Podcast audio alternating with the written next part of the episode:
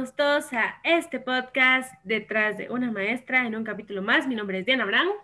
Mi nombre es Katy Castillo. Y mi nombre es Dulce Estrada. Y hoy les vamos a platicar un poquito sobre nuestro sentir acerca de las experiencias que tenemos como docentes virtuales, ya que empezamos desde quinto magisterio en el área virtual. Entonces, eh, empezamos con Diana.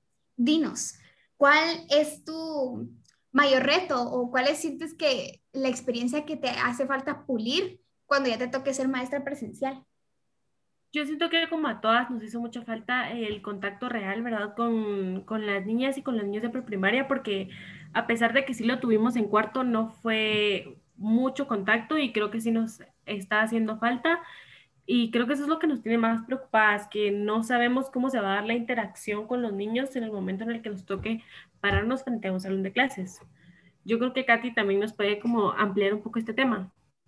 Eh, sí, uno de mis mayores miedos a la hora de graduarnos y pues empezar a conseguir un trabajo es fracasar eh, por, lo que, por lo mismo que decía Diana, de que no tuvimos la experiencia de las preprácticas y pues eh, espero que sí tengamos la de las prácticas, pero no va a ser como lo normal, ¿verdad? De, ir como los dos meses seguidos y conocer a nuestras chicas, indagar un poco eh, en lo que es ya el acercamiento con los niños, sino algo como más por encima. Y eso es lo que pues me aflige en cierta manera de cuando ya tenga que trabajar el, el no poder hacer bien mi labor como maestra o el fracasar dando una instrucción o de fracasar dando mi clase o mis temas, porque los niños no lo van a entender.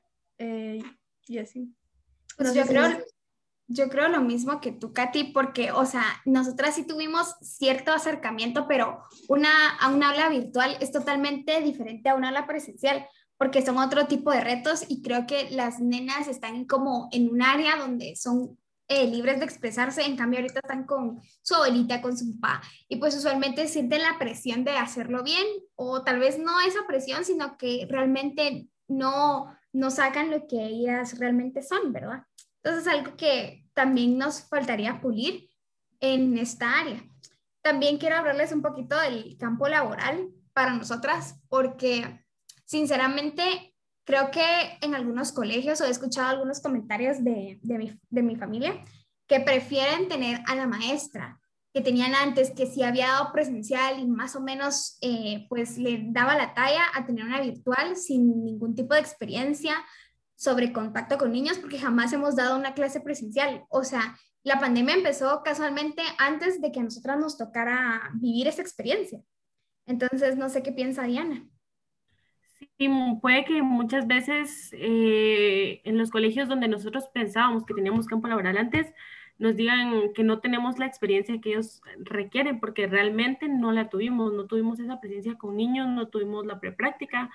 Entonces, aunque nosotras hayamos dado nuestras microdocencias, no tenemos esa experiencia con niños como tal y, y probablemente sea algo que nos afecte y creo que eso es un miedo que tenemos todas ahorita al graduarnos. ¿Verdad, Katy?